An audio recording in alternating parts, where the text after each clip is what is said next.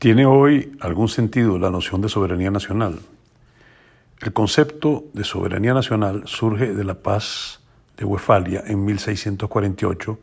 que puso fin a la Guerra de los 30 años. El nacionalismo permitió que se estructuraran nuevos estados confinados en sus territorios y resguardados, en principio, de la sujeción a entidades políticas superiores.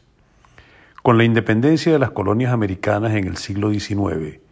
y luego la descolonización integral en el siglo XX, surgieron numerosos estados que se resguardaban de su antigua situación con un nacionalismo exacerbado que permitió, en muchos casos, que se cometieran en sus territorios grandes tropelías contra sus poblaciones sin que nadie pudiese hacer algo para detenerlas. Hoy, en un mundo cada vez más interdependiente, acosado por numerosas crisis generadas por factores climáticos, sanitarios, económicos, tecnológicos y en el que proliferan actividades delictivas como el terrorismo, el narcotráfico, el lavado de dinero, la trata de blancas y nuevas modalidades de esclavitud, es aceptable que algunos países se escuden en el concepto de soberanía absoluta para cometer, propiciar o actuar de alguna manera que dañen no solo a sus nacionales, sino a la humanidad. La pandemia del COVID-19 y sus aterradoras consecuencias económicas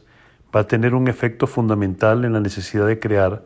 mecanismos más eficientes para la cooperación mundial que permitan evitar y por supuesto gerenciar los flagelos que ponen en peligro la subsistencia de la humanidad.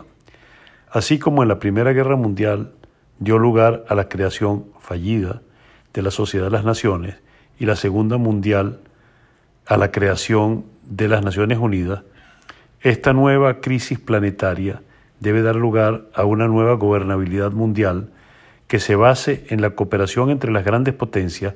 para conjuntamente enfrentar y ayudar a resolver las consecuencias de la crisis planetaria actual y de las que inevitablemente ocurrirán en el futuro.